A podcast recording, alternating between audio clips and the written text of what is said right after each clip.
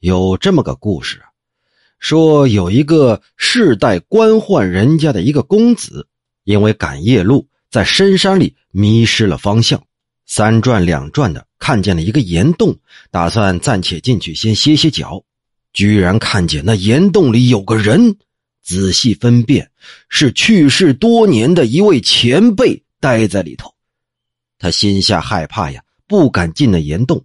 可是那位老前辈语言殷切的邀请他进去，他琢磨了一下，可能也不会有什么祸事吧，姑且上前参拜行礼。这位老前辈啊，就像生前一样问寒问暖的道辛苦，还略微问了问家里的事听那公子一番回答之后，很是悲伤感慨呀。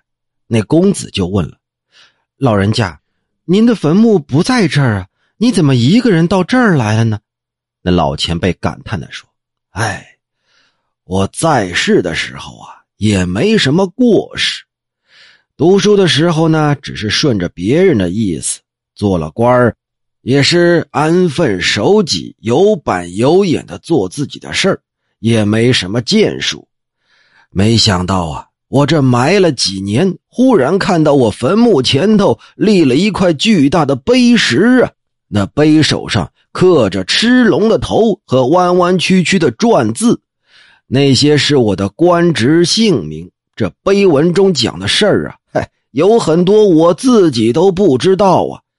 稍微沾点边的吧，又是言过其实。嗨，我这个人呐，一生是朴实愚拙，看到这样的碑文，实在是心里不安呐。再加上人来人往的。读碑文的时候，还有讥笑评论，鬼怪聚集观看，取笑嘲讽，那就更多了。我实在受不了这番嘈杂呀，就只好躲到这儿来居住。只是逢年过节，晚辈们祭祀的时候，才回到坟墓那儿去看望一下子孙罢了。那公子啊，委婉的劝慰他说：“这为人子孙的这样做也不算错。”他们觉得不这样不足以光宗耀祖啊！您想想，这东汉的蔡邕蔡中郎写碑文，还不免讲些违心的话；唐代的韩愈给人也写过很多吹捧的墓志铭啊。古代这样的例子太多了，您又何必放在心上呢？这老前辈就严肃地说：“嗯，不对，不对呀！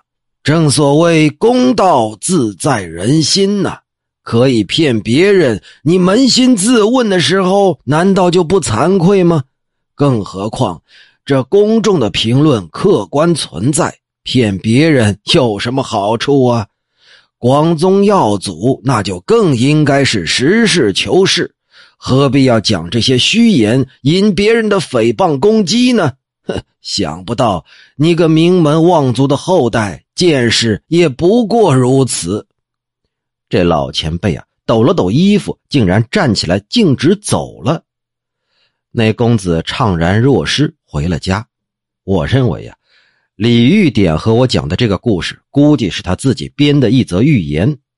他岳父田白岩就说了，这件事儿啊，还不一定是真的有，但这个道理却是可以留下来的呀。